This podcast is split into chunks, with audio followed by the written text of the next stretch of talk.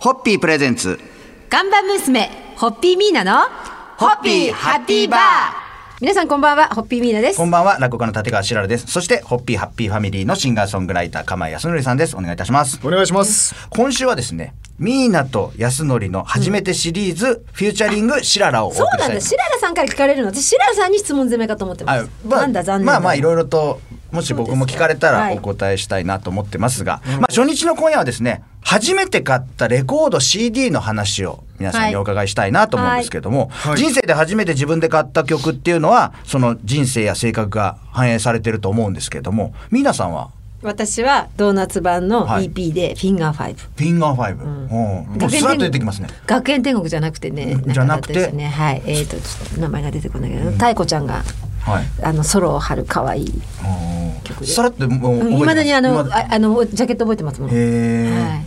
浜田さんは僕はチャゲアスカのトゥリーというアルバムですね。セイエスがはい収録されている。あーあじゃあそれはやっぱり「セイエス」がはい。すごいある曲大ヒットしましたもんね。僕はやっぱり音楽始める初期衝動に一番影響を受けたというか。もう完全に CD ですよね。 CD ですねその頃はでもシングル版はあれでした。あの8センチあのほ細はい長い。細長い短冊ので。懐かしい。今あれね。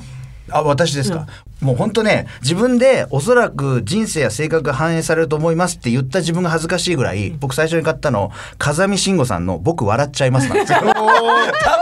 あの曲自体知ってる人もほとんどいないと思うんですけどしかもカセットです僕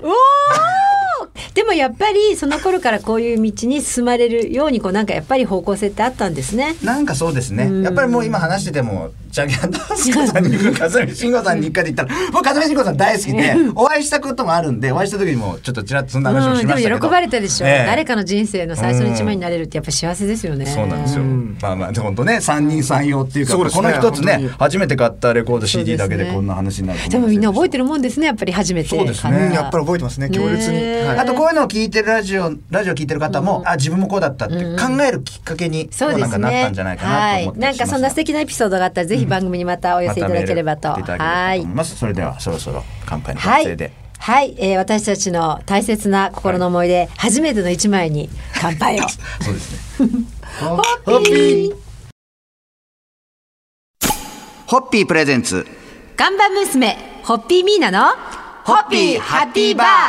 皆さんこんばんはホッピーミーナですこんばんは、落語家の立川しららです。そして、ホッピーハッピーファミリーのシンガーソングライター、釜井康則さんです。お願いいたしますよ。ろしくお願いしまお願いす。しますえ今週は昨日からミーナと康則の初めてシリーズ、フューチャリングしららと題してお送りしております。はい今日はですね、初めて行ったライブ。これちょっと変わってくるかと思うんですよ。初めて買った曲。そうですね初初めめてて行行っったたラライイブブは初めて生で見て感動したイベントじわかりましたゃあ皆さんが考えてる間にじゃあ、はい、はいお願いします釜井さんはこれ僕本当にブレてないなと思うんですけど、はい初めて買った CD がチャゲアスカのトゥリーということで、それが小学校4年とかだったんですけど、はいその翌年ぐらいですかね、チャゲアスカのはい やっぱりそうなんだねライブにやっぱ代りそう々木体育館で代や々木体って育館るライブに、えー史上最大の作戦だったかなコンサート名はへえー確か覚えてはるはんだ、い覚えてんですねすごいですねい行かせていただきました、皆さんは私ね、はい大人になってからシリーズでごめんなさい。はいあのー初めてそういう意味では初めてじゃないんですけど、でもやっぱりすっごい強い印象に残ってる2010年の12月です。早稲田ビジネススクールはでい修士論文を出した翌日、飛行機飛び乗って行った先がニューヨークで、はいその日の夜のカーネギーホールの小沢先生のあの斎藤記念の、えーでブルックナーの「ゼロ番のシンフォニー」なんで、はちょうど小田先生が体調崩される前で、うん前日の、えーコンサートでは全楽章触れなかった、はいで私があの JFK からあのミッドタウンに向かうイエローキャブの中でも「あのいや昨日は触れなかったんだよね」なんて今日はなんていうようなことはいはをいドライバーさんが言って、でその日、まあ、4楽章振り切ってくださったんですよ。で私2階のバルコニー席にいたんですけど終わってふっと見たら隣のアメリカ人の女性が号泣してて、んクラシックってこんなに人を感動させられるんだって、まあ、その日ははいはい確かに特別な演奏だったとはいえ、やっぱりあのカーネギーホールはねすっごい印象に残ってますね。やっぱライブっていうのはねやっぱその場にいないと経験できないことだからやっぱ迷ったらいけですよね迷ったらいけですそうですね迷ったらいもけうですねねあのイエスかハイですよ本当にそう迷ったらゴーですよ ね、ええまあ余談ですけど私が初めて行ったのは、あの小堺一樹さんのおすましでしょうなんですよやっぱりそやっぱりそっちやっぱり渋いブレてないですよそっちやっぱりブレて行らっっちしゃってゃるんですよね。えーまあそんなことで今日は三人の初めて行ったはいライブのおはい話をさせていただきましたが。はい、え皆様初めて行ったコンサートライブちょっと思い出してみ思い出してみててくださ今い夜これから語ってください、はいホッピーホッピープレゼンツガンバ娘ホッピーミーナのホッピーハッピーバー皆さんこんばんはホッピーミーナですこんばんは落語家の立川志らくです。そしてホッピーハッピーファミリーのシンガーソングライター釜井康則さんです。お願いいたします。お願いします。もう今週はミーナと康則初めてシリーズをお送りしまはいあす。りがとうございますうんありがとうございえます。えはい今夜はですね皆さんまこたれを言う前にち君ょもっと難しいなとおっしゃってましたけども難しいんだよな初めて好きになった芸能人まずはじゃあはいお前さんからすっと思い出したお前さんからすっとあのー唯一ファンレターを書いた方がいらっしゃいまして、はいはいはいええ僕が、はいそれは安室奈美恵さんええーだまあ男性アーティストって意味ではチャゲアスがもちろん好きでしはいはいたはいけど女性というまあ異性でえうんうん自分がファンレターを書くほど夢中になったのは安室奈美恵さんでしたねあそうなんですか中学1と小小6から中学1年ぐらいの間で、へーあの好きなことをしてて友人が切り抜きとかくれてましたよ僕にうんなんか ね僕もそうですやっぱあの今あんまりね雑誌切り抜くっいてや昔やり子ました供よねたちやらないと思うけど我々の頃やってましたよねやったやったやったそれであのバインダーの間に挟んだりそうでとすそうかです下敷きの間 に挟んだりしましたしましたそれでやっぱ好きな人が違うから、はいページによってねそうそうこのページはお前にあげるあそうそうそうそそうの代わりこっちくれみたそいうなそうだからほらみんなお小遣いがないから、はいあなた明星買ってねって、はい私平凡買うかはらいみたいなそれでこうねで切り抜きをする時にあの表と裏で切り抜かなきゃいけない時に、こうどっちを優先するかを悩むとかねそうそうなんですそうなんで2す冊買うお金ないからそうそうそうそうこでっすちかみたいそなうそうそうでしたそうでしたありましたありましたありましたありそまししてたこんなこと言ってる間に、私ねいや私実は80年 代はいのアイドルブームど真ん中の人じゃないですか、は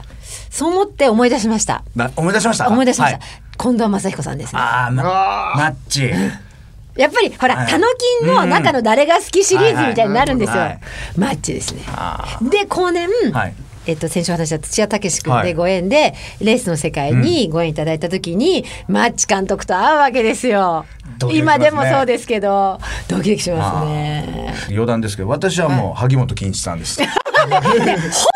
ブレ貫いてるねやもううち知らのなかった母親がすごいテレビ見ながら大将面白いなと思いますけど、あの人はいい人だよとかずっと刷り込まれたんですよ だからタノキントリオより芋キントリオの方に行っちゃうんですよ私としてはなんかまあ今日はですね初めて好きになった芸能人の話をお送りしましたが、そろそろ皆さんの乾杯の発声でいただきたいと思いはます、い今夜ははい皆さんが初めて好きになった芸能人で語り合ってくだはさいい、それではホッピーホッピープレゼンツ看板娘ホッピーミーナのホッピーハッピーバー皆さんこんばんはホッピーミーナですこんばんは落語家の立川志らくですそしてホッピーハッピーファミリーのシンガーソングライター釜井康則さんですお願いいたしまおす願いしますまあ今週はミーナと安野に初めてシリーズフィーチャリングシララと題してお送りしておりますが今夜のお題ははい初めてのデート、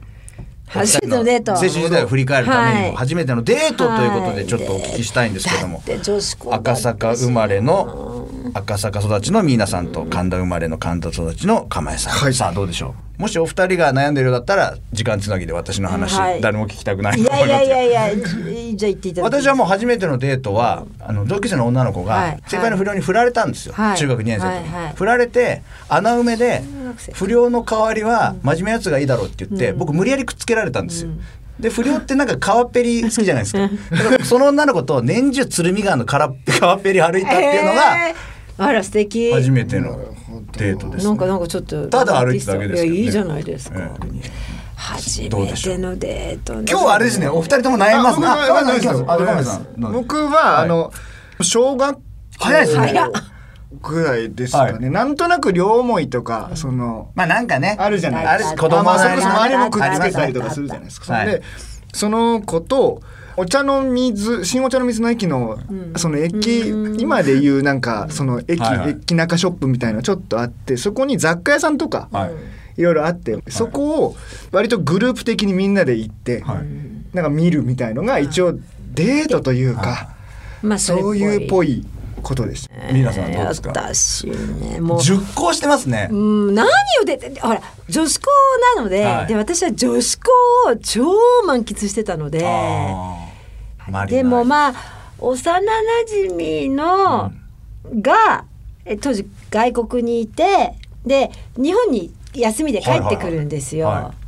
それで原宿とか行ったかなもうスケールがでかいですね。そうです岡尾ねさんの馴染みが帰ってきた時に原宿に行く。そうそうそうそうそうあんまり細かいこと言うと誰 だかも友達聞いてるとバレちゃうんだけどえ僕だって完全にバレてるとバ思レう。て中る中2って言ってますから、僕も。まあみんなバレてますね。バレてるみんな大体バレながら、ちょっとみんな顔をちょっと赤くしながら、そうそうそうじゃあそろそろ乾杯いきますか。そうですね。そうしましょう。はい淡い恋心を思い出すキュンとしたこ の会に乾杯をたまにはこんな日も。いいねホッピー。ホッピープレゼンツガンバ娘ホッピーミーナのホッピーハッピーバー皆さんこんばんはホッピーミーナですこんばんは、落語家の立川しららです。そして、ホッピーハッピーファミリーのシンガーソングライター、釜井康則さんです。お願いいたします。お願いしまおす。願いしますもう今週は、ミーナと康則の初めてシリーズ、はいいやーフューチャリン案グ外難ししかったららと題してお送りしました。案外難しかった案外難しかった案外難しかったえ今夜はですね初めてもらったお給料の思い出、ねはいはいまあ、お小遣い以外に自分が働いて初めてもらったお金、アルバイトでも何でも構わないんですけど、これをこうどう使ったかとか、稼いだかっていうような話を、えーお聞きしたいなと思うんですが、はい釜井さんは。僕はですね、あの大学は建築に行きちょっと理系でまあ課題に追われてながら音楽をやってたんですけど、そのもう音楽をやってる時に事務所からお誘いがあってもう契約をすることになりまして、はいあの大学在学中にお給料を事務所からいただく形になったんですよ。うんへーはでいただいたのはそれが初めてのお給料、音楽っていう意味ではそうですね、音楽はいあの自分でというか、はいでそれはやっぱり機材とかに行きましたね。ややっぱりな楽器であったりとかっていうところにいやっぱり使ったってんいうのはありますね。はい。私はね大学の時のに始めた家庭教師だったと思うんですけど、はいはあの中学高校の後輩だったんですね。でそのアルバイト料料よりももう本当になんかね彼女との人間関係がすごいぐーっと濃くて、はいあのーもう本当にそのちょっと感情入りすぎぐらいな感じで付き合っ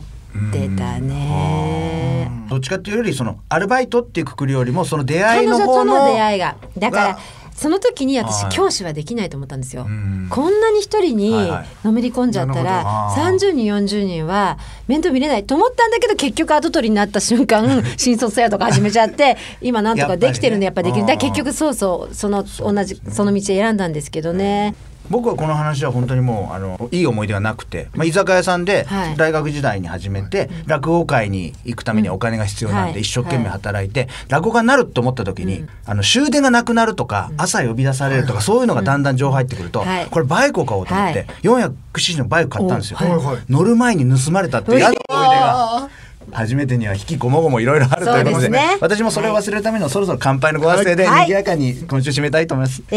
ー自分で働く大切さがお金のありがたさを教えてくれた我々の初めてのお給料いただいたシリーズに乾杯でございます。はいそれではホッピー